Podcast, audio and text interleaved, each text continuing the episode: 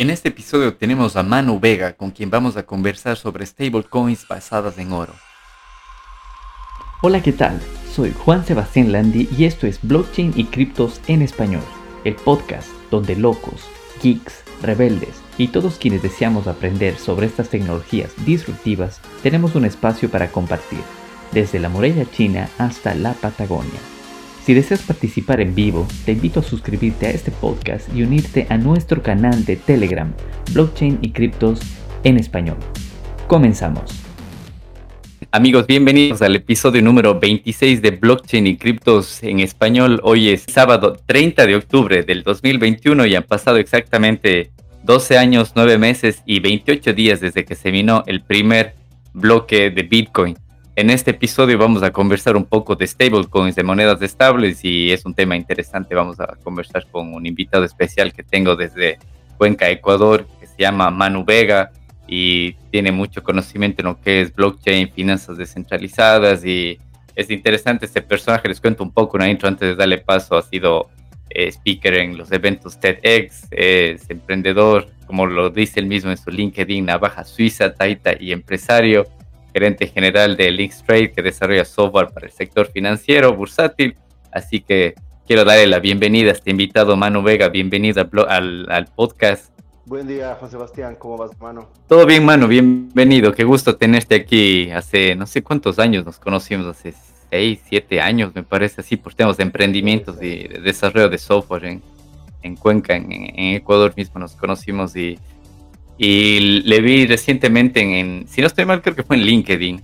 Y tienes un podcast también, entonces me puse a escuchar tu podcast, me pareció interesante y dije, tengo que invitarle a mano al, al, podcast para que nos cuente de su, proyecto, que ya nos va a contar un tema de stablecoins. Así que, Manu, bienvenido. Cuéntame en qué te hallas ahí en, Cuenca. Me contaste que estás viviendo ahora en Ecuador, ¿verdad? Claro que sí, hermano. Em, ah, de la época que nos conocimos, eh, me dediqué, bueno, duro a los coworkings, pero ya para el 2017 me dediqué a mi empresa de fintech eh, y obviamente ya salí de Cuenca, me fui a vivir a Quito y después posterior terminé viviendo en Miami por hacer esto. Entonces, eh, hoy ha pasado bastante, ha pasado bastante, ya no estoy con links específicamente, estoy ahora con Fintech Dev Pro, ya no tengo socios, ahora directamente es mi empresa encontré que, es mejor enfoque, especialmente ya con blockchain y todo, es mejor tener una visión unificada de lo que quieres hacer, porque es tan especializado que, que veo que es, es, muy interesante hacerlo uno mismo. Entonces tengo mi equipo, somos siete personas de este momento, estamos basados en Cuenca, eh, venimos ya trabajando 10 años en fintech como tal, en blockchain tengo dos de experiencia, y eh, tenemos un equipo de siete personas, tenemos una persona de UX, de FinTech especializada en el equipo y del resto es eh, developers como tal. Entonces, em, bien, eh, FinTech fundamos hace un año, nos hemos dedicado directamente a proyectos este rato de blockchain y también FinTech en general.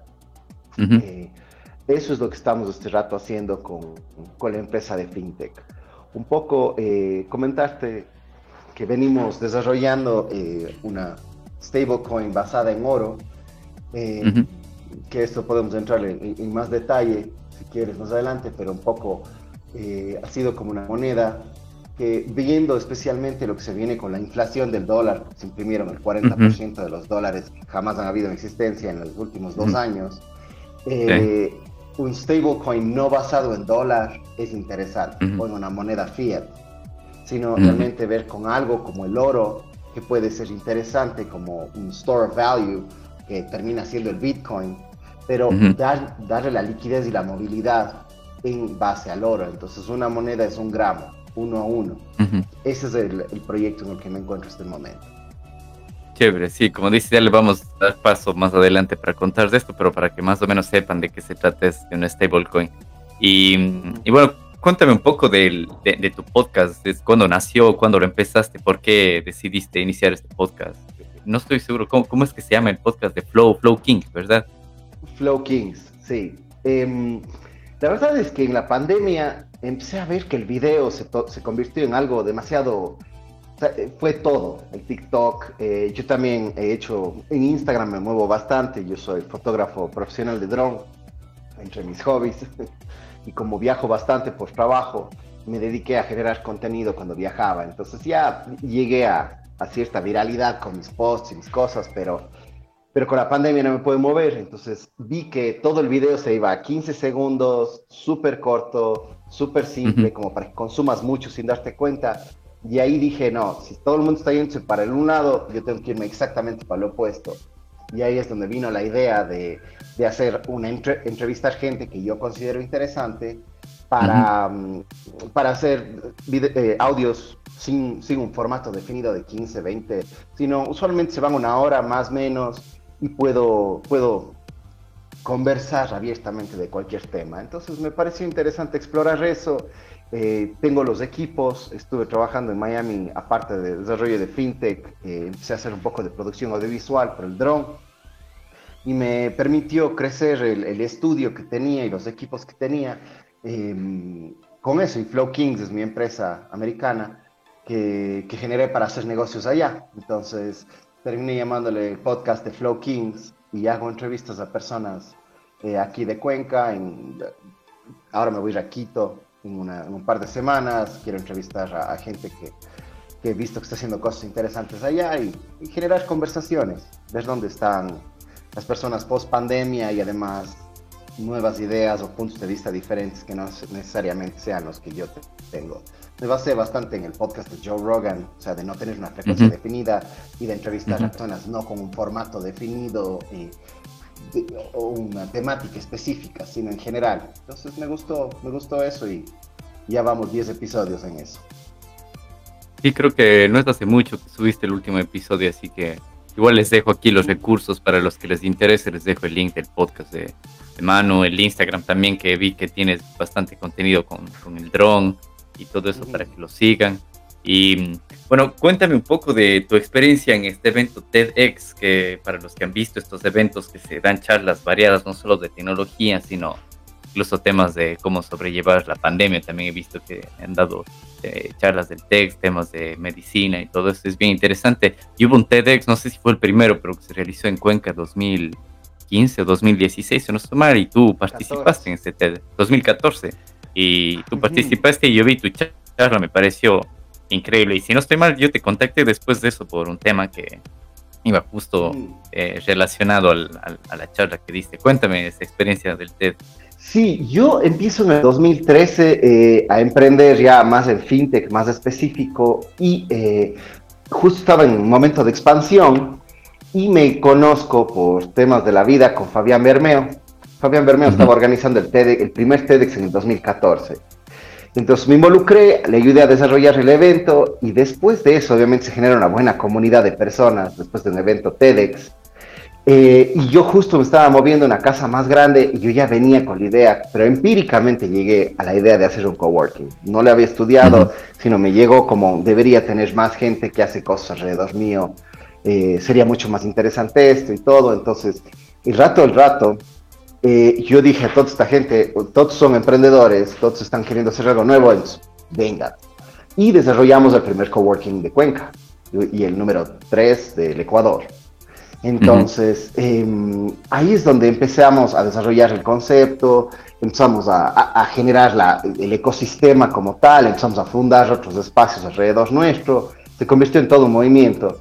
Ya para el 2015, eh, Fabián, eh, viendo el trabajo que yo había hecho, él también cofundador de Coworking Cuenca, pero yo como el emprendedor y como más guía en ese tema, me pide que yo sea speaker por las experiencias que yo había tenido. Entonces, eh, obviamente con, con susto de hablar frente a tantas personas, lo sabes, en el video, pero, pero un desafío grato. Y mm, con eso me, me, lancé, hice mi, mi primera charla TEDx sobre espacios de coworking y la experiencia que estábamos teniendo en ese momento.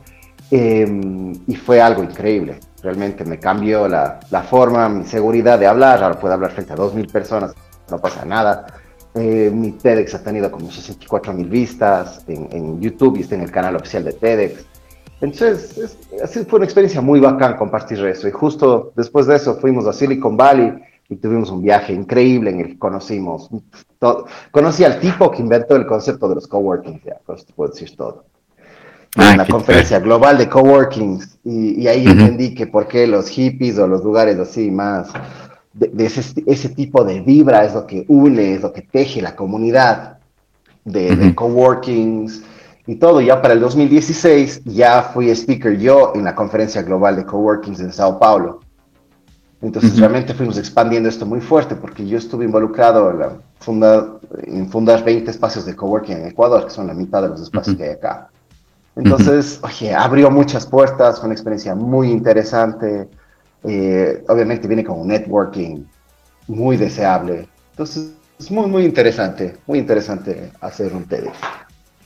Y justo el tema del, de la charla creo que se llamaba Coworking, nuevos paradigmas para trabajar, reinnovar. Que perfecto el tema. Sí. sí, sí, sí, Muy, muy bacán.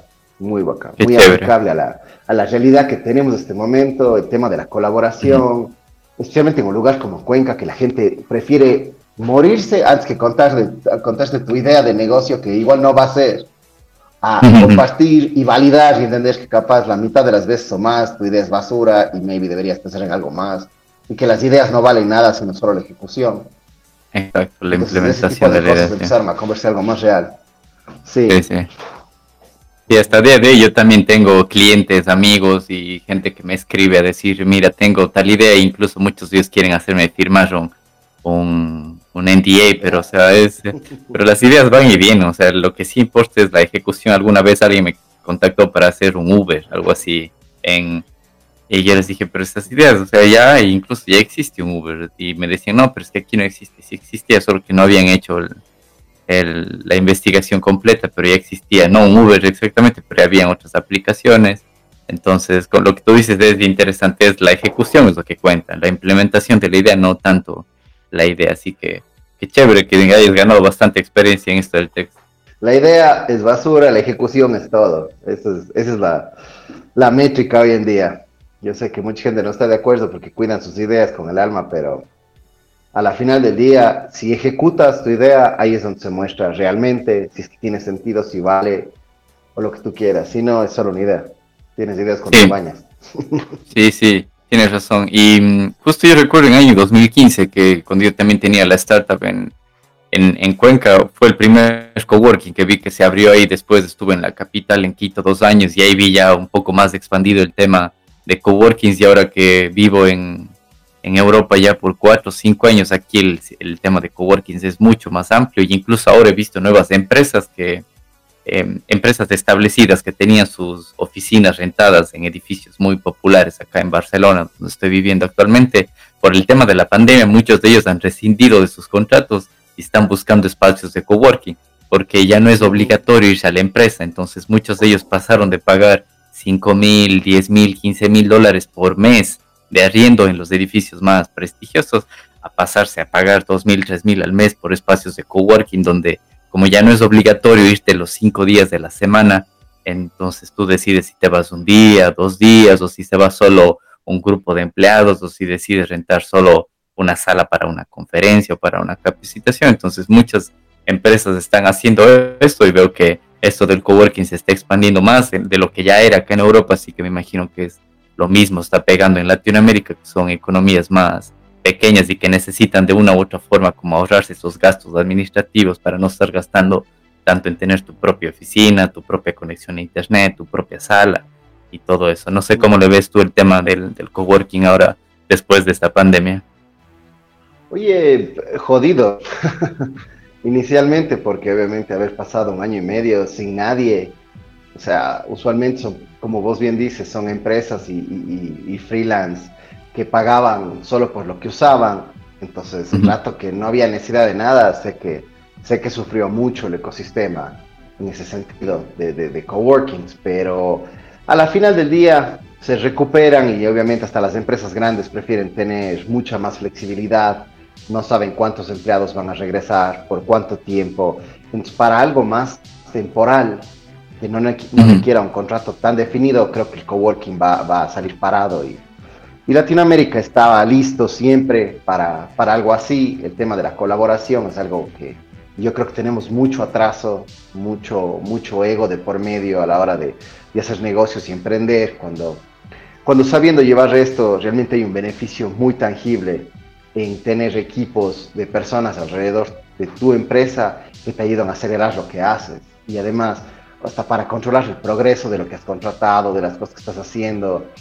Yo creo que coworkings más especializados se vienen. Realmente es algo que, que vi y que, que, he visto, especialmente a bancos grandes. Estuve en Sao Paulo, vi el de Itaú y, es, y hay un coworking que se llama Cubo, que te van fondeando ellos mismos y es enfocado solamente a fintech. Entonces, súper interesante cómo, cómo ese ecosistema genera soluciones donde se pueden implementar eh, soluciones fintech rápidamente. Eh, acá creo que, creo que por costos tiene sentido, también por el tema de la conexión, pero España, si no estoy mal, es el país con más coworkings en el mundo. Después de la crisis en 2008 hubo muchos problemas y eh, en el 2008 muchas personas y muchos jóvenes les tocó salir de frilos. Entonces, al darse de esa forma, entiendo que España, y por el tema del espacio reducido, los coworking son muy fuertes. Entonces, creo que van a llegar, es, también la época en la que vivimos, el espacio que se tiene disponible y cómo funciona todo. Creo que cambia el, el, apetito por un lugar de trabajo diferente. Y los coworking encajan bien ahí. Sí, tienes razón. Bueno, y justo ahora que mencionas el tema fintech, quiero preguntarte que me cuentas en qué proyecto cripto estás ahora eh, colaborando, estás trabajando. Comentamos que era algo relacionado a una, a una stablecoin. Claro que sí. A ver, este rato eh, tengo, tengo cinco personas dedicadas a este proyecto, pero la idea es una criptomoneda, un stablecoin, basado en oro. Eh, uno a uno. ¿Qué es una stablecoin para empezar? Ah, un stablecoin es una moneda basada no en como el Bitcoin en la electricidad y en el cómputo, sino en un asset real. Puede ser uno a uno con el dólar, como Tether, o puede ser eh, como el USDT, o directamente puede ser eh, como una criptomoneda basada en oro, que está basada en algo real. Por ejemplo, en Europa he visto también otro tipo de stablecoins, podrían llamarse así, son inversiones, en las que em, se hace una inversión para comprar una casa o un grupo de casas, y tú participas de em, de este negocio por comprar porcentualmente la cantidad de monedas que tú compres del 100% que haya. Entonces, cuando existe un beneficio, tú ves ese, ese retorno y hay el fácil movimiento de la liquidez, es como tener acciones o participaciones. Entonces, tú puedes ser parte de esto. He visto ya cosas un poquito más, más complejas, como el tema de vender el futuro de jugadores de fútbol, futuro de de la parte de exposición mediática, gráfica y contratos, o sea, la venta de la imagen del futbolista. He visto también ya unas soluciones que se vienen en las que tú puedes participar de eso. Entonces tú le das plata a este jugador al comienzo, si es un cierto punto de apuesta, pero tú puedes compartir eh, el 5% de, de todas las ganancias que se vengan a futuro en perpetuidad, si es que tú tienes parte de esto. Entonces es interesante porque se le, se le fonde a este jugador para que tenga más acceso a más cosas, más entrenamiento o, llegar más lejos en viajes eh, para poder jugar con otros equipos y demás, pero al mismo tiempo, eh, el rato que ya sale adelante y todo funciona, puede funcionar. Entonces son soluciones más exóticas para el cripto y stable hasta cierto punto, porque están basadas en algo más tangible, no es una moneda como el Dogecoin que, que funciona porque es un meme. bueno, el proyecto está basado en, en oro, entonces un gramo de oro va a ser igual a una de, estas monedas, ¿verdad? Ajá. ¿Y qué tecnología está atrás? ¿Es una blockchain privada, pública? ¿Qué, qué va atrás? Inicialmente es que el, tema del costo de implementar esto es la restricción. Entonces estamos haciéndolo en Ethereum RC20 preminado en este momento eh, y va a ser un inicialmente eh, privada, se va a vender en su propia web, te va a permitir, em, pues te va a permitir vender ahí mismo y comprar ahí mismo la moneda, o sea, haces directamente negocio, pero la idea sería eventualmente llevarle hacia un, un mercado más, ah, más abierto y llegar a un exchange, pero ahí tú necesitas tener todo ese oro parado. Exacto. Entonces, esa es otra realidad que obviamente este proyecto inicial, o sea, de lo que sé, están empezando con 3 millones eh, y de ahí van a, ir a los 10. Ese es, la, es el plan que tienen, pero, pero tiene que demostrarse el modelo de negocio, tiene que funcionar, las cosas tienen que tener sentido. yo creo que en este momento tienen, tienen, o sea, no es mi proyecto, pero tienen un, un, un, camino por recorrer para llegar a ese punto. Lo que sí hemos hecho es que dentro del Ethereum hemos manejado el tema de, de contratos inteligentes. Entonces podemos poner, por ejemplo, para la auditoría, por ejemplo, digamos que empezamos con mil gramos de oro. Entonces podemos nosotros generar las emisiones, o sea, digamos que hicimos 540 millones de tokens. Y después de eso queremos sacar solo mil para empezar. Entonces, lo que nosotros hicimos es que podemos hacer emisiones solo de las monedas que están disponibles que tienen un backing en el oro. Entonces tú puedes hacer en los contratos inteligentes que quede un registro de eh, la auditoría que se tiene en ese momento para poder trabajar. Entonces hay más la, la, idea es dar seguridad y transparencia de todo el proceso. En este rato estamos, estamos revisando el tema de la auditoría. Ah, eso es importante, que no pase lo que le llegó a pasar a, Tether, que no sé si fue este año o el año anterior que se demostró que mm, había más Tether emitido del que estaba en sus bóvedas almacenados, ¿verdad? Creo que era este año que... Es que e, ese es el problema.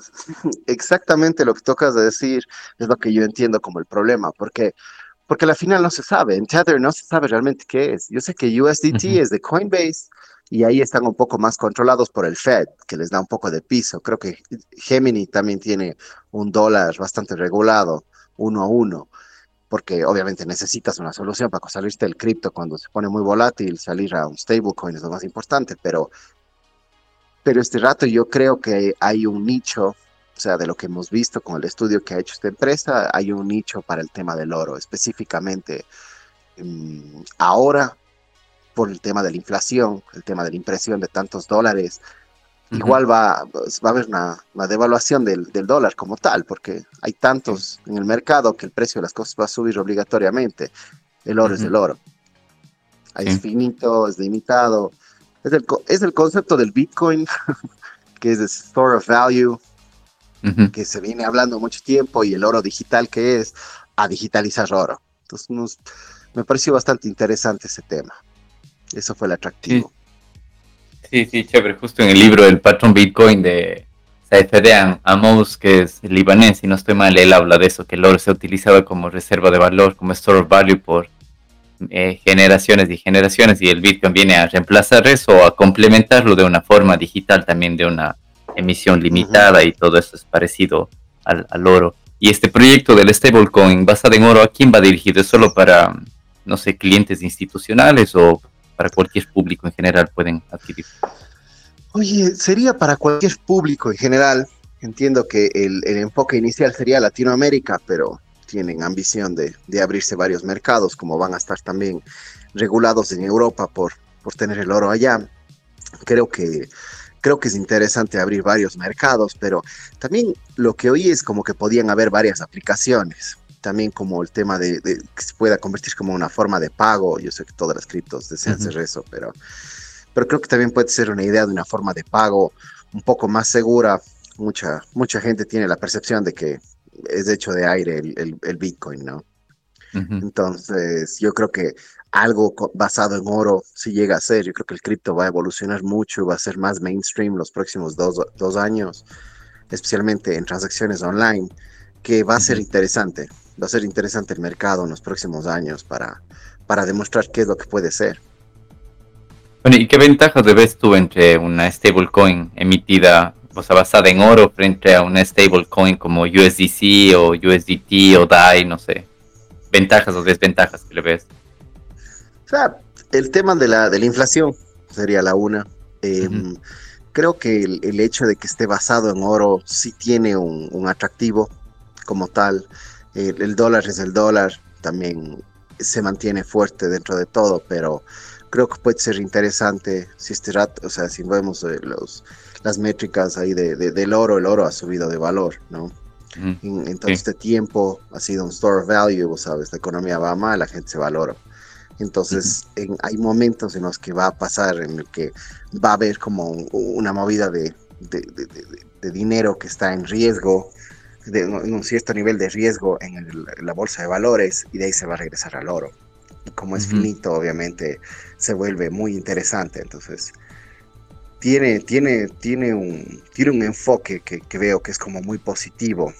Creo que lo difícil aquí es la tesorería del oro y, y el costo del dinero en el tiempo para que tenga sentido para los que están invirtiendo en este proyecto, pero, pero el beneficio es, es tangible, le veo yo. Bueno, cabe mencionar que aquí no damos consejos financieros, no somos advisors, no le estamos diciendo que venda la casa y vaya a comprar oro ni nada de eso, sino que hagan su propia investigación. Y también lo que yo he leído de, de especialistas, me recuerdo que creo que en uno de los videos de Max Kaiser también leí que Incluso el oro debía haber subido mucho más con la inflación que está viendo ahora, pero por el control que tienen los bancos centrales sobre el oro es que no, no ha subido tanto, pero debería haber subido muchísimo más. Así que te invito, te quedas invitado, mano, cuando el proyecto se lance y nos puedas contar más del proyecto, que regreses al podcast y nos cuentes de qué va y que nos des mucho más detalle. ¿Qué te parece? Encantado. Y, bueno, cuéntame, ¿en qué proyectos criptos estás involucrado? ¿Cuáles te parecen más relevantes actualmente? Aparte de, Bitcoin, no sé si te parece uno de los más importantes.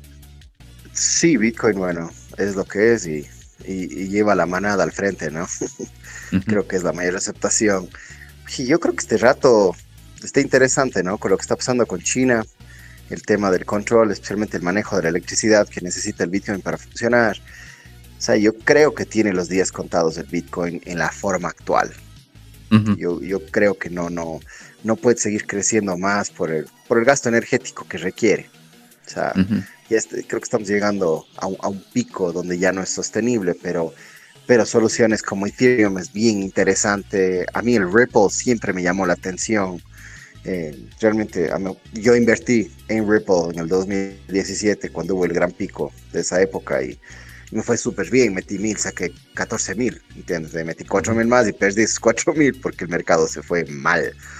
Entonces, entonces sí me pareció interesante, pero no tanto para trading el, el, Ripple, sino como una solución para transferencias, la solución del Swift, que toma tantos días en llegarte el dinero, a una solución ya mucho mejor como es el, eh, la de Ripple, en la que las transferencias te llegan en 6 segundos y con costos muy minimizados, en el que no tiene que pasar por todos los bancos del mundo y generar costos. O sea, yo ahí veo toda la solución de cripto que yo veo que puede ayudar a bajar los costos financieros, me parece interesante.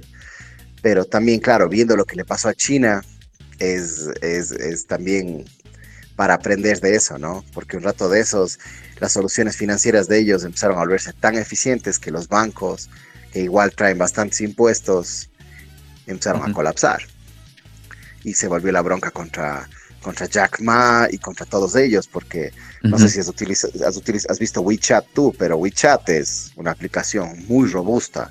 Y, en China está integrada completamente. Yo tengo un primo que da clases en, en, Shanghai, eh, él es gringo, pero da clases en Shanghai y, y, él recibe el pago de sus estudiantes por WeChat y de ahí paga a sus profesores con WeChat y solo de vez en cuando se va al cajero y con el, con el app de WeChat pues sacas plata del cajero. Entonces la integración que tiene con el Banco Central de la China es súper, súper fuerte. Yo creo que ahí hay algo, ahí hay algo que, que, también vamos a encontrar que el sistema antiguo va, va, a pelear de frente, ¿no? O sea, ponte a pensar en nuestro medio. Aquí la tarjeta de crédito te cobra el 5 o 6% por cada transacción, es una bestialidad. Aquí prefieren pagarte cash, que, es, que trae más riesgo con la inseguridad que se carga este país y, y todo, que, que, es algo que considerar. yo creo que yo creo que todas las tecnologías que ayuden a resolver eso, a bajar los costos financieros para todas las personas, yo creo que eso va a ser lo más, lo más tangible y yo creo que el enfoque más, más importante para nuestro, para Latinoamérica. Yo creo que en, en, Estados Unidos y el primer mundo el, store of value es muy importante, el, manejo de una liquidez, el poder hacer el tema de, vender lo que necesite un exchange y poder cobrarse dinero va a ser interesante también. Pero hay que ver también cómo la legislación va a la mano, ¿no? Porque este rato en Estados Unidos entiendo que le toman como, como trades al tema del cripto, entonces vos tienes que pagar impuestos sobre lo que ganaste en el, en el trading que hiciste. Entonces, si igual le llevas como store of value, se convierte en un tema en el que el 50% de tu ganancia con capital gains eh, se pierde. Sí. Entonces. Sí, es exactamente igual acá en Europa. Ya, ves, 50% igual. No, no es 50, es, es un poco menos, depende de la cantidad que vayas ganando, estuve leyendo, al menos acá en España, que es uno de los países que más regulaciones le ha puesto pero hay países más crypto friendly como Estonia o Portugal que ahí no, no te cobran tanto. O como ahora, por ejemplo, en El Salvador, que así tengas ganancias con Bitcoin, no tienes que declarar impuestos sobre esas ganancias, eso es tuyo y, y queda ahí. Es un experimento loquísimo, ¿no? Sí, sí, lo que está pasando en, en El Salvador. Ay, quería preguntarte, ¿cuándo, ¿cuándo ingresaste a, las criptos? Tu, tu primer contacto con las criptos, ¿cuándo fue? ¿En 2017 con inversión en Ripple o fue antes? No, no, 2013. En el 2013, ah. cuando, me, cuando estuve eh, en el Campus Party, yo presenté en el Campus Party unos proyectos que estaba mm. haciendo. Y ahí empecé a ver que había gente que minaba, que tenía estos USBs, que antes se podía minar en eso. Unos USBs que podías minar y, te mostraban cómo eso, te regalaban cripto ahí y todo, pero claro, vi, yo vi Bitcoin en 200 y pues bruto no compré. Sí, a uno de los invitados que tuvimos en el podcast también lo había visto en un Campus Party en 700 dólares, algo así. No recuerdo en qué Campus Party. Eh, bueno, yo asistí al primero como escucha, de ahí al segundo y al tercero fui como speaker, pero no recuerdo qué años fueron, 2014, 2013, así más o menos. Pero nunca vi yo el tema de, criptomonedas en, en, el Campus Party, nunca hasta que no llegué acá a Europa en el 2017 es que empecé a ver el tema de, de criptomonedas y todo ese rally que llegó a 20 mil Bitcoin. Y ahí es cuando me empecé a involucrar, pero no, no, no, no había visto antes. El, pero bueno, eres uno de los early adopters de, de cripto, porque si hayas ingresado en 2013 ya es casi nueve años más o menos. Sí, sí, sí, sí, sí, sí, le vi, pero no le accioné en ese momento, yo estaba dedicado a, a fintech como tal, yo estaba metido más en, en temas de soluciones bursátiles, entonces le, me, vi, ya tenía un enfoque y este era demasiado nuevo. Yo creo que la, idea era solo meterle un poco de plata y dejar parqueado por mm. algún tiempo, pero, pero ya en el 2017 sí me gustó más y ahora ya hemos visto la, flexibilidad que tiene, o sea, las aplicaciones que hay con blockchain, realmente en títulos de propiedad, viendo tantos países, ahora estuve en México, y uno de los problemas más grandes que ellos tienen es que los títulos de propiedad son casi imposibles de encontrar, la gente vende terrenos que no son de ellos y después que devuelva a la gente al que era el dueño es todo un problema. Este tipo de, de, problemas se resolverían fácilmente con el blockchain, ¿no? Claro, con títulos de, de propiedades, sí. Yo creo que ahí es donde, donde viene mucho el tema de, de qué puede ser esto, ¿no? Porque no es solo las inversiones y las estafas que se ven en nuestro medio, sino realmente hay soluciones que el blockchain puede dar, pero, pero es difícil porque, claro, evita cierto nivel de corrupción, pero también el medio no quiere que se resuelva, realmente la legislación, o el costo eh, les, se les, impide. Yo creo que ahí hay un, ahí hay un temita, ¿no? Que, que tendríamos que pasar idiosincráticamente, pero no sé, hasta las votaciones en algún punto podrían hacerse en blockchain, para que sea legítimo. Y vos puedes tener nodos para revisar que todo está pasando bien y demás. O sea, ahí hay que, ahí hay que ver las aplicaciones que se pueden venir. Yo creo que sí, justo. hay que aprender a desarrollar blockchain. O sea, es, obligatorio este punto. Justo el, el año anterior yo tomé un curso de Smart Contracts en la Universidad Nacional de Colombia y uno de los profesores fue Mauricio Tobar que está caro incluso de proyectos blockchain para el gobierno colombiano. Y ellos ya tienen una solución, imagínate, en Colombia implementada donde un departamento de Colombia ya utiliza estos títulos de propiedades a través de la blockchain con reconocimiento facial para el funcionario que eh, valida los títulos y todo eso. Entonces, todo eso utilizando, imagínate, hasta reconocimiento facial del funcionario que aprobó tal título queda en la blockchain grabada y ya funciona. O sea, en Latinoamérica ya está funcionando, ya hay aplicaciones de eso. Y bueno, justo ahora he estado en contacto con Mauricio, ahora también lanzaron ellos su propio eh, solución de DeFi para Latinoamérica, donde dejas tu Bitcoin, Ethereum como colateral y te dan préstamos de monedas también. Así que, bueno, si está escuchando esto, está pendiente que Mauricio venga y nos explique de, de su proyecto acá en, en, el podcast. Y también el tema de votaciones, también tuvimos un invitado desde eh, Guatemala que estuvo en el, en el, Bitcoin Conference en Miami y le entrevistó eh, Kaiser Report, entonces el Carliño estuvo aquí, no, no recuerdo qué episodio es, el episodio 20 más o menos, entonces hablamos de la hiper Bitcoinización de Latinoamérica. Y ahora él está en El Salvador justamente apoyando esto del, del Bitcoin como moneda legal y él tenía ya un proyecto en el que en, en, Guatemala lo utilizaron ya en unas elecciones en Guatemala, en donde las actas, o sea, para no cambiar todo el sistema electoral, que es como un gran cambio y ya sabes que siempre hay resistencia al cambio, entonces como gobierno se van a oponer completamente de una si hacer una votación electrónica. Pero lo que ellos hacían, su solución utilizando Bitcoin y la Lightning Network, era que las actas finales de los escrutinios se tomaban la fotografía y en vez de una foto que se comparte en redes sociales, que es como energía desperdiciada, sino los mismos representantes de la mesa tomaban la fotografía de del acta y la subían al, sistema a través de la, de la Lightning de, Bitcoin y quedaba registrado ahí el acta. Eso quiere decir que al final, en cuestión de minutos, en cuestión solo de horas, puede el sistema ingresar a todas las actas subidas a, a la blockchain y, y hacer el cálculo y no esperar una semana, dos semanas o que a veces se queman las urnas y todo eso. O sea, es una, una adopción pequeña, un cambio pequeño utilizando la blockchain y que más o menos solucionaría en parte el tema de, de, votaciones electrónicas. Así que a los que les interesa, les, les dejo el link de este podcast aquí también para que lo vean que hablamos con, con Carliño que, de Guatemala. Y bueno, quería preguntarte ahora, ¿qué te parece la, la adopción de, de criptos en, en, las regiones donde tú estás, Latinoamérica, ¿cómo ves tú la adopción, no sé, entre los millennials, baby boomers? ¿Cómo ves ahí la gente en Latinoamérica? Oye, a ver, este rato veo que hay la moda de estar en esto. Creo que es un, es un temita que, está ahí, ¿no? Es una, es una moda. Eh, muchas personas no saben lo suficiente, pero saben que hay plata ahí. Entonces creo que mm, he visto más que nada algunas personas que se meten y, hay estas estafas de no, no, compra aquí, yo te vendo el Bitcoin, metes, así te dan esquelitas de papel.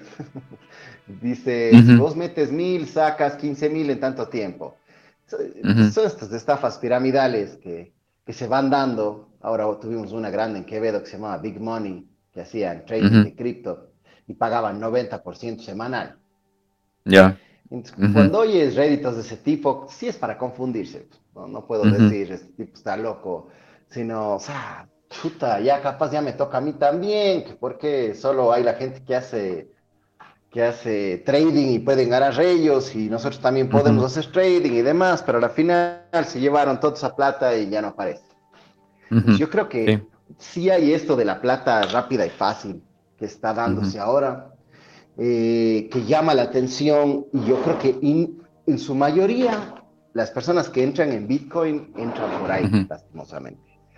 Y ahí sí veo personas que se hacen trading, que tienen su cuentita en Binance, que, que, hacen sus movidas en Moon, se mueven con Doggy, se mueven con Ethereum, con Ripple, em, y están haciendo un trading ahí veo que ya hay más flexibilidad, antes era un poco más difícil el tema de hacer líquido ese dinero, pero ahora veo que Binance ya te deposita directamente en la cuenta, eh, ya es más fluido el cómo entra y sale la plata. Eh, sí veo también bastantes personas haciendo trading, especialmente en Binance aquí en Ecuador. Em, en México vi más personas que guardaban como un porcentaje de su dinero, o sea, como el 5% de, su, de, sus ahorros, les guardaban en cripto, donde, ok, puedes perder, pero no te mata, pero si te va bien, no pasa nada, ¿entiendes? Estás súper, suma los intereses que ganaba tu plata en el banco, una póliza o, o teniéndola ahí parada. Entonces, em, entonces es interesante ahí, ¿no? O sea, el, el, ver cómo le toman, porque como store value es buena y ya te compras tu, tu billetera fría, le tienes ahí a unos mil a cinco mil dólares o diez mil y le dejas por un par de años. Yo creo que en esa figura sí, se, sí ha habido bastante más tranquilidad de, de, muchas personas, porque también hay el problema de olvidarse la clave de tu billetera y conozco gente que ha perdido miles de dólares así también, o exchanges quebrados. Entonces, yo creo que, que, también hay eso, pero aplicaciones directas o, recibirlas como forma de pago, muy poco. Por ejemplo, en, Colombia he visto, en Medellín vi que te dejaban pagar directamente con Bitcoin ahí mismo. Como que falta un poco más de educación de qué es y a dónde va. Sí. lo que te podría decir. Pero, pero de que se viene, se viene especialmente con, o sea, nosotros tenemos dólares en Ecuador, pero en el resto de países que tienen su propia moneda, creo que hay un, es más interesante porque la devaluación, especialmente post pandemia, es fuerte, ¿no? Sí. Entonces, sí, sí. en este momento tener un store value o, o, algo de tu plata en, en cripto es interesante, pero claro, tener plata en cripto es un dolor de cabeza. Revisas tu billetera cada rato, pasas sufriendo todo el día. Entonces, uy, trading de cripto ha sido las cosas más desgarradoras emocionalmente que he hecho. Sí, sí, yo, también alguna vez lo intenté hacer, pero es completamente desgastante, así que más bien me dedico a educarme, a, ver qué es el mejor store value como Bitcoin y ya no, ya no sufren ese tema. Pero lo que mencionas es, es la verdad, porque justamente esta es una de las razones por las que empezamos el podcast hace ya ocho, nueve meses más o menos, porque yo recibía mensajes de amigos, de familiares que les ayude a ver que hay, o sea, mucha gente les armaba esquemas Ponzi en Facebook y ellos pensaban que Bitcoin era la única forma de entrar a Bitcoin a través de un grupo de Facebook, de que Bitcoin era una empresa y de, que tenías que poner dinero y te daban eh, beneficios mensuales o incluso algunos decían hasta diarios. Entonces, por toda esa falta de información es que empezamos este podcast con, con, amigos, uno que está en, Canadá, está minando criptomonedas, otros que están en, en, Ecuador, empezamos así, y la gente se fue uniendo, pero lastimosamente mucha gente piensa todavía eso, de que el, o sea, que el problema son las criptomonedas, cuando si llegas al esquema Ponzi, el esquema Ponzi es armado por las personas, no por la cripto, es decir, te pueden hacer un esquema Ponzi con Bitcoin, pero en sí la blockchain de Bitcoin funciona. El problema no es la blockchain, sino es la gente, cómo lo está usando, que ellos están haciendo el esquema Ponzi en sí, no es, no es, no es el problema Bitcoin. Y bueno, ahora quería preguntarte, moviéndonos de ese tema, a ver, ¿qué, esperas o cómo ves que nos espera como humanidad ahora en esta época post-pandémica? No sé, por ejemplo, ¿qué tecnologías crees que van a, apuntar a, crecer en estos próximos años? Em, no todo positivo, ¿no? sino que se viene pero yo creo que se viene el tema de trabajar en casa, se va a mantener más, va a haber más flexibilidad, pero yo creo que se vienen más herramientas para control a la distancia. Y no sé si has visto cómo son esas, pero hay unas que, por ejemplo, te toman un screenshot cada tres segundos y si no mueves el mouse, te descuentan del rol. Sí, sí, las he visto. Ajá. Ya, entonces yo creo que ese tipo de tecnologías van a pararse muchísimo porque has visto que, o sea, yo en mi empresa he trabajado en base a metas. Si un empleado me pide permiso, yo siempre le digo que sí, pero el día que tiene que cumplirme las cosas, tienen que estar. Me costó llegar a este punto, pero ya llegué a ese punto. Entonces, si me dicen, oye, ¿sabes qué? Me voy a ir tal día, dale, ¿entiendes? Pero va a comer. En cambio, hay esa parte tradicional de que las ocho horas me trabajas y es así porque también el tipo de trabajo los requiere, ¿me entiendes? Capaces, atención al público no es lo mismo que una meta. O sea, hablando de las diferencias de negocio, pero yo creo que hay mucho también en ciertas empresas de, de, metas que se trabaja con eso, que son las que más pueden trabajar a la distancia. Yo creo que ahí viene un tema de, de control de tiempo y de qué hace la persona mientras está en tu rol. Entonces yo creo que va a venir más, más control tecnológico. Si quieres trabajar remotamente vas a tener que adaptarte a eso.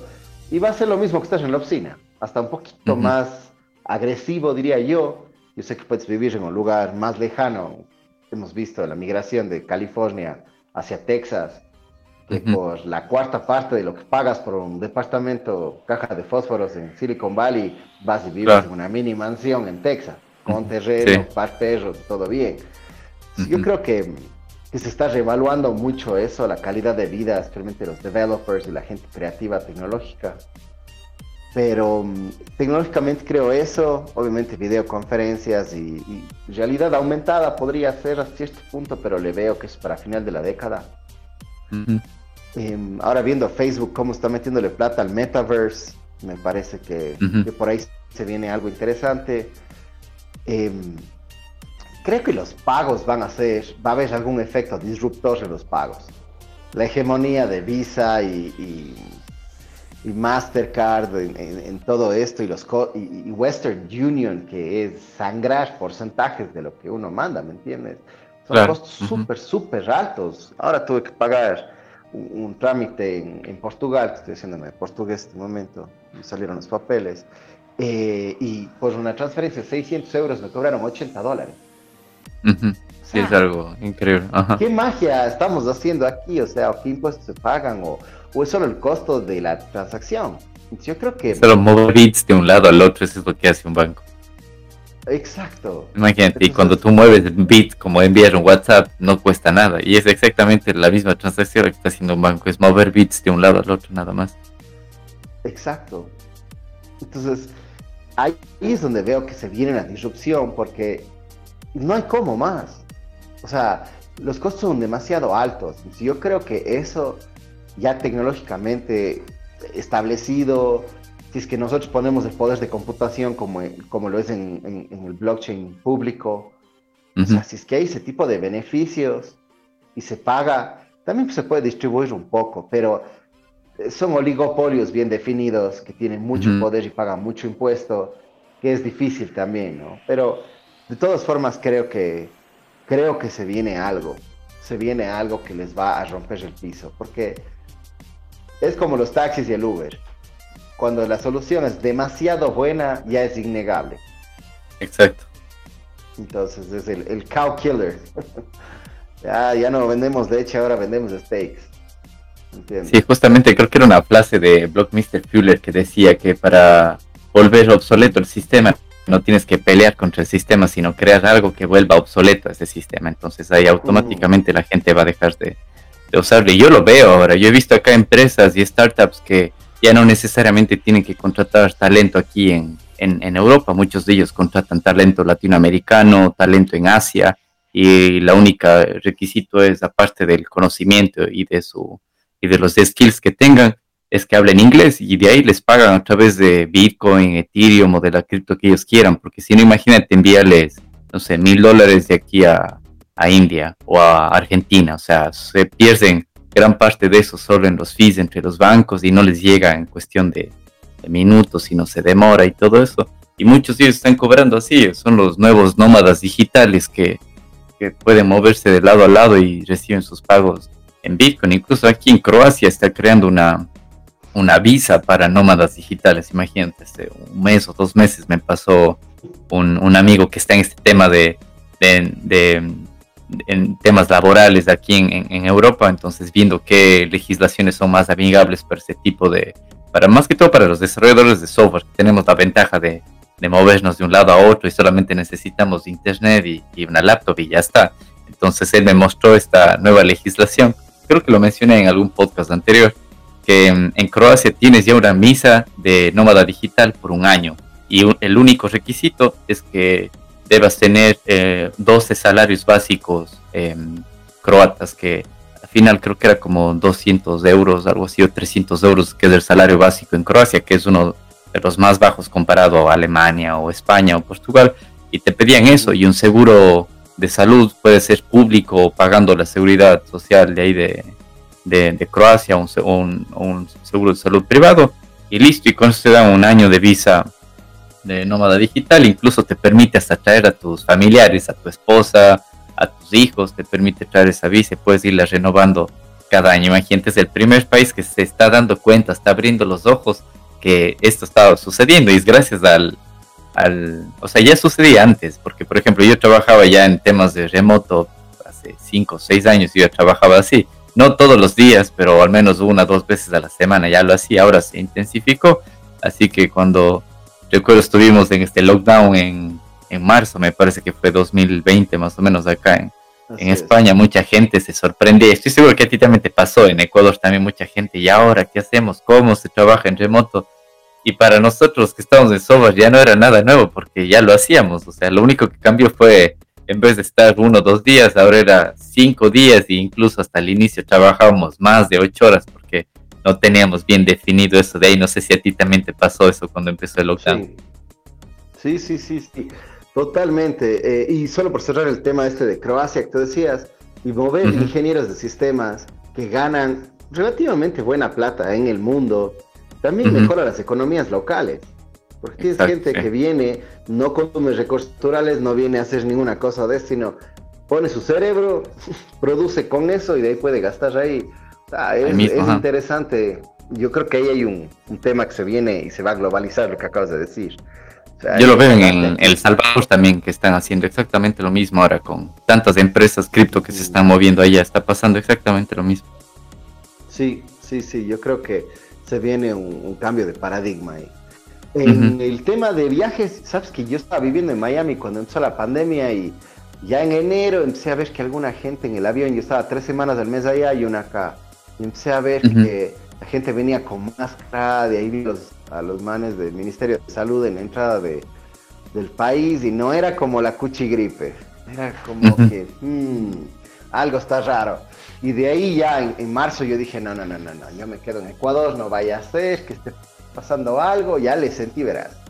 Entonces, yo aquí mi casa, mi oficina son los dos pisos de abajo y mi departamento es arriba, en el tercero. Porque yo viajo tanto que me es más cómodo hacer eso. Encontré que esta la figura, porque llego, tengo mi oficina aquí, todo está bien, la casa está cuidada, ¿me entiendes? Un ganar, ganar, y el costo, o sea, aquí quieres una casa de tres pisos por 600 dólares, tampoco es muy caro considerando el, para tener siete personas y todo, es, relajado. Entonces, claro, el encerrón al comienzo era siete días a la semana y trabajaba 10, 12 horas. Porque aquí el trabajo, muy poca gente estaba adaptada para eso, entonces sí se convirtió en un temita en el que se podía producir, ¿no? En plena pandemia. Entonces creo que todos los que hacíamos ya desarrollo remoto, simplemente metimos quinta y nos fuimos más duro. Ajá, sí, sí. Un poco, ¿no? Sí, sí, a mí me pasó exactamente lo mismo, hasta que ya después empecé a, a meterle los, las técnicas de Pomodoro y ponerle límites, y porque si no yo también me iba 10, 12 horas y como no había más que hacer porque estábamos encerrados, entonces te ibas 15 horas al día en, en la compu, pero ya empecé a ponerle ya límites también. Y también empecé a ver acá, en, justo en el tema de la pandemia, que mucha gente empezó a, a dejar de rentar los pisos, o de, bueno, pisos se llama acá en España, los departamentos, y empezó a irse, regresó a vivir con sus, con sus padres, con sus familias, a, a los pueblos de donde viene mucha gente, porque Barcelona es una ciudad cosmopolita, es bien grande, entonces tienes nacionalidades de, de toda Europa, de todo el mundo, y tienes mucha gente de alrededor de España que viene a, a Barcelona, entonces no les, no les resultaba rentable a muchos de ellos estar parados en el departamento sin hacer nada, así que muchos se mudaron a, empezó a haber esa migración a las zonas rurales de España, a los pueblos nuevamente, y ahora que se abrió, muchos de ellos se quedaron allá, simplemente contrataron un internet más rápido y trabajan de, de forma remota, y estoy seguro que eso pasó no solo acá, sino en, en Latinoamérica habrá pasado igual y en, y en otras partes de, del mundo habrá pasado exactamente lo mismo. Así que, bueno, ahora quería preguntarte, ¿qué profesiones o habilidades crees que van a ser los skills más demandados ahora en esta nueva normalidad? Oye, el tema de ser un administrador bueno o un PM, un project manager eh, que sepa manejar recursos remotos, creo que es súper fuerte. o, sea, o sea, cero chiste, yo creo que eso se viene durísimo. Em, creo que obviamente, viendo las aplicaciones y las soluciones que tenemos acá en Ecuador, especialmente en Ecuador, aunque visto en Colombia también un poco y en Perú, eh, las aplicaciones son terribles, la experiencia de usuario es terrible, siempre contratan los peores servidores y, la legislación también les obliga a no poder utilizar soluciones robustas como el AWS y todo. Ellos quieren gastar siempre lo menos posible, especialmente en FinTech, 1BS o las bases de datos. pueden ser de Fox Pro del 2000, del, 95. O sea, yo he visto eso. O sea, yo he estado en proyectos donde llegas y las bases de datos son en Fox Pro. No, no es ni siquiera en formato base de datos, no Excel, sino es un CSV. Que si sabes lo que es eso, es como hablar ya de disquetes. Ajá, sí, yo lo he visto también en bancos en Ecuador. Antes de venir acá, yo vi sistemas financieros que funcionaban con COBOL, imagínate, en el año 2016. funcionaban con COBOL. y no ha cambiado mucho y ellos tienen eso, pero también veo que ya la realidad se les está viniendo y has visto los hackeos que hay. Entonces, ahora el Banco de Pichincha estuvo caído varios días y, no que nosotros no somos los culpables, pero es que es lo uno y lo, es lo otro, pero su inversión en seguridad de información es casi nada, ¿me entiendes?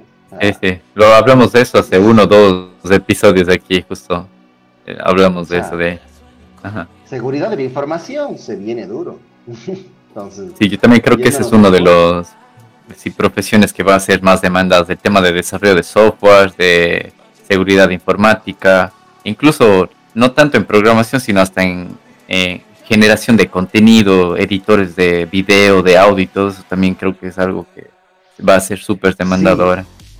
Sí, sí, sí, eso yo también ya le vi a ese, yo tengo mi empresa de producción audiovisual, hemos hecho desde manuales de software hasta las campañas publicitarias y obviamente contenido de drone, que es lo que he especializado yo, pero yo creo que también viene eso, también viene fuerte el tema de producción audiovisual y, ya el utilizar también machine learning y algoritmos para el tema de, de, hacer targeting, así como, o sea, se va a democratizar lo que hace Amazon, ¿no? ¿Visto? Te vas a Amazon, ves una laptop, te vas a Facebook o a otro lugar y ahí está esa laptop de nuevo para que le compres. Sí. ese tipo de soluciones que ya han sido restringidas para los grandes, yo creo que se van a democratizar más todavía.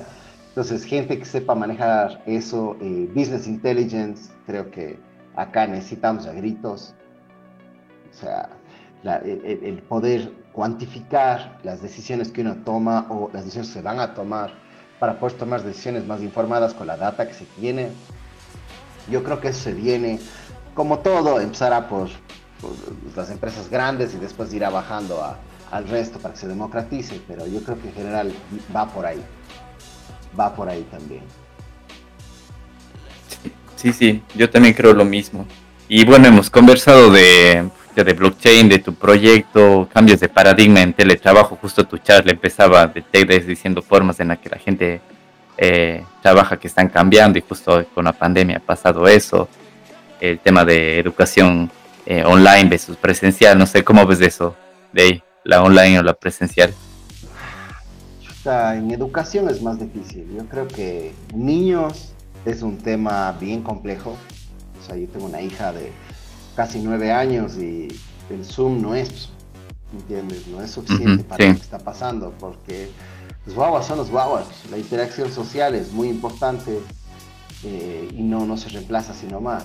El aprender en grupo te cambia. Pero bueno, acá ya estamos llegando al punto en el que hasta los niños están vacunados, ya, ya, está, mi hija está yendo tres días a la semana ya presencialmente a clases, así que pronto ya los cinco.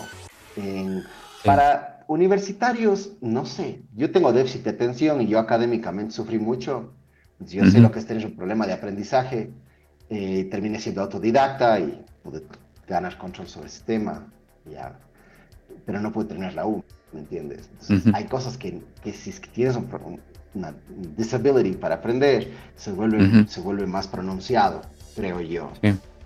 Entonces, eh, creo que es un experimento en vivo, ¿no? O sea, sí abre la posibilidad a que personas que viven muy lejos o muy rurales o, o que comúnmente no tenían acceso hasta cierto punto, no, no les toque la historia de que llegaron a tercer, tercer curso y de ahí salieron a trabajar, que nada más. O sea, sí, probablemente les va a tocar trabajar, pero al mismo tiempo pueden regresar y aún aprender. El Internet este rato está, no sé, sigue en su infancia, creo yo. Y este rato tenemos las redes sociales y de cuando yo entré al Internet en el 95, eh, había tanto para aprender, tanto para hacer tantas cosas que este rato en cambio puedes pasarte la vida viendo Reels y TikToks. Y eso es usar un dispositivo, pero no necesariamente aprender. Creo que se tiene que gamificar el aprendizaje también. Yo creo que tiene que venir soluciones mucho más especializadas para aprender, pero, pero si podemos hacer que todo el mundo aprenda más, sea más, tenga más capacidades y pueda ingresar en este mundo digital más eficiente, o sea, al final nosotros como programadores, ¿qué hacemos? O sea, utilizamos nuestros pensamientos y nuestra inteligencia y exportamos por fibra óptica la solución. Sé que no todo puede ser eso, la gente tiene que comer y hay cosas que tienen que pasar, ¿no? Pero, pero si podemos llevar más gente, yo creo que Ecuador especialmente tiene una posibilidad de, de liderar, porque al final lo que nosotros vendemos es recursos naturales, ni siquiera los procesamos. Sí. O sea, para realmente ponernos en la escala más baja posible, o sea, solo vendemos recursos naturales y si pudiéramos vender esto, este conocimiento, este desarrollo y, volvernos un hub, como he visto que Medellín se ha convertido con Ruta N, chuta, ves una fuerza, vos ves Amazon, ya llegó con sus servidores de AWS para Latinoamérica ya, con gobiernos más estables, más estables, pero a la final yo creo que no deja de ser algo interesante que debe, debe ser explorado, porque ahí es donde hay riqueza y ahí es donde está la plata más grande del mundo. Y, este rato estoy viendo eh, a, empleados míos, les, les ofrecieron les ofrecieron trabajo en una empresa canadiense o americana que para que ellos vayan a, trabajar allá les pagaban 2.500, que es mejor que el promedio acá. Eh, igual te ponen ese software de control, pero, pero te pagan. Entonces también ese beneficio y esa ganancia no se queda aquí, no se generan las empresas aquí, ¿entiendes? Casi no pagan impuestos aquí, entonces a la final estamos exportando sin poder generar aquí, el, agregar valor a lo que hacemos y que quede sí, sí, yo creo que mm, sí, deberíamos pasar de ser consumidores a ser un poco eh, productores de, de, todo, de contenido, de software, de lo que sea. O sea, no dejar de explotar recursos naturales, porque el momento en que dejas, la economía colapsa, pero ya empezar a, a, producir otras cosas como software. uno no quita lo otro. Eh, yo, yo, estoy de acuerdo contigo. Yo, yo no es que digo que no se debe hacer, pero solo hacemos eso. Exacto, sí. Exacto. Sí, exportamos bananas, exportamos flores, exportamos camarón, bacán. Sí, nada más. No, no, no, hay la movilidad social suficiente para que la gente diga, ah, no, mira, con esto hago y, y salgo. es, es, es difícil nuestra idiosincrasia. En sentido, pero es un camino que yo veo que, que bien llevado sería interesante, o, el Internet nos lo va a traer porque el Banco del Pichinche va a estar gritando a los cielos, necesito gente que haga esto. Los hackeos y los ransomware vienen con furia. Exacto. Sí, sí, acá yo lo vi en Europa durante la pandemia, pasó incluso a bancos y empresas privadas también, sí, para una de las consultoras alemanas también que, que, trabajo también a diario llegan los ataques por correo, por phishing y todo eso. Y, y bueno, yo, como estoy metido en el grupo más de los de desarrollo de software y tecnología, ya vemos eso y lo ignoramos porque ya sabemos cómo funciona, pero veíamos en altos directivos que son más de temas de negocios y de business, que ellos caían en eso. Entonces ahí tenían que entrar a resetear servidores, nos dejaban sin plataformas por una semana mientras estaban eh, poniendo a punto los temas de seguridad, pero pasa, no solamente allá, sino aquí, aquí también, también pasa, aunque, aunque no lo crean, sí. Y bueno, para ir cerrando, mano, que ya vamos como una hora más o menos hablando, y te quiero dar gracias por tu tiempo que nos has ofrecido aquí. Eh, para ir cerrando, cuéntame qué algunos libros que has leído, algo que te haya impactado, qué libros quieras recomendarnos de cualquier tema, lo que más te haya impactado últimamente. Oye, en temas de emprendimiento, mi libro favorito que doy a mis mentees cuando les hago mentoreo específicamente es el Zero to One. Ah, de Peter Thiel. De Peter Thiel, me parece que ese es el que es. o sea, la visión de cómo crear una empresa muy bueno. Em, hay un libro que se llama The Second Digital Age, que es de, Eric Schmidt, que era el, ah, el de Google. El gerente de Google, y te da una visión de a dónde viene el Internet, y por ejemplo, cómo en África, como ellos no tuvieron la línea telefónica, ellos saltaron de nada al celular. Y porque, por ejemplo, Kenia es el más avanzado del mundo en pagos. Porque tienes toda tu billetera en el fono y ni siquiera es un smartphone. Sí, ajá. Y por ejemplo, si te quieren robar, dame tu plata. Vos coges, pones tu código, se les transfiere, al día siguiente se te devuelve la plata. Entonces, es, un, es un temita interesante eh, el cómo exponen ellos, o sea, el tema de la comida. Eh, tienes el pez, quieres comprar, le pagas y, él, y esta gente tiene, como no tiene refrigeración, les tiene eh, cogidos a los peces en el agua y solo cuando vienen ya te cortan y te dan. Pero el, giro de negocio mejora. Entonces es interesante eso y a dónde va, me parece que también es un excelente, un excelente libro. Está en The Second Digital Age, Rick Smith. Sí, The Second Digital Age. Sí, ese ¿Algún otro libro? Como oye, uno se llama 12 Rules for Life de Jordan Peterson. Ahora como un poco de orden para la cabeza post pandemia, de qué está bien, qué está mal y, y cómo llevarle filosóficamente a tu vida y, y, qué es ser hombre en el siglo XXI, o sea, cómo llevarle a ser hombre que, que más o menos es lo peor que puede existir en el mundo, según algunos grupos. Entonces... cómo no dejaste llevar por eso y entender que todo tiene su puesto, su lugar y obviamente hay que ser más tolerantes y respetuosos, pero, pero como hombre que es, y, es, y él reduce esto a, a, tener responsabilidades y ser competente en lo que haces. Y me gusta mucho eso, que es, eh, como, porque si no como hombre puede no importarte nada, pero si es cómo haces que tu vida tenga sentido, es tener responsabilidades y ser competente en lo que haces. Y más competente eres y mejor te ve en la vida. Eso me gustó como entre la temática que maneja. Bueno, hermano, muchas gracias. Y la última pregunta, ¿dónde te pueden contactar los que estén interesados en, encontrarte? ¿En qué redes te encuentras? Claro, eh, estoy en LinkedIn, Manuel Vega. Estoy en Instagram como Manu Vega. Eh, Facebook o Twitter, Manu Vega. Entonces, claro, me pueden buscar con todo gusto, abierto a ideas, siempre buscando negocios en el exterior. Tengo un equipo de desarrollo bastante formado, con bastante experiencia y podemos, y hablamos inglés todos, manejamos temas financieros todos. Entonces es interesante lo que podemos hacer, siempre abiertos a negocios. Buenísimo. Chévere, hermano, te agradezco mucho por tu tiempo y quiero agradecer a toda la gente que nos escuchó, que nos ha compartido. Les recuerdo que estamos presentes en Spotify, en Google Podcast, Apple Podcast y todas las plataformas de podcast que hay disponibles ahora y también nos pueden encontrar en LinkedIn. Recuerden que todos los recursos de este podcast, todo lo que mencionamos, los dejo aquí con los links directos para que puedan acceder. Y aquí tienen ya las redes también para que se pongan en contacto con, con Manu Vega. Así que Manu, te agradezco muchísimo, muchas gracias y estás invitado para cuando quieras puedes volver al podcast y espero que pronto tengan ese proyecto del Stablecoin también para que nos vengas a contar un poco más del tema. ¿Qué te parece? Claro que sí, encantado. Muchísimas gracias y y también para tenerte yo en mi podcast y, hacer una entrevista del otro lado. Ah, qué chévere. Bueno, muchísimas gracias. Me dará mucho gusto estar ahí. Y bueno, eso ha sido todo, amigos. Muchas gracias. Nos vemos en el próximo episodio de Blockchain y Criptos en Español. Gracias por haber llegado hasta el final de este podcast. Te invito a participar en la grabación de nuevos episodios en nuestro canal de Telegram, Blockchain y Criptos en Español. No olvides suscribirte a este podcast y compartirlo para que el poder del blockchain y la descentralización llegue a más personas.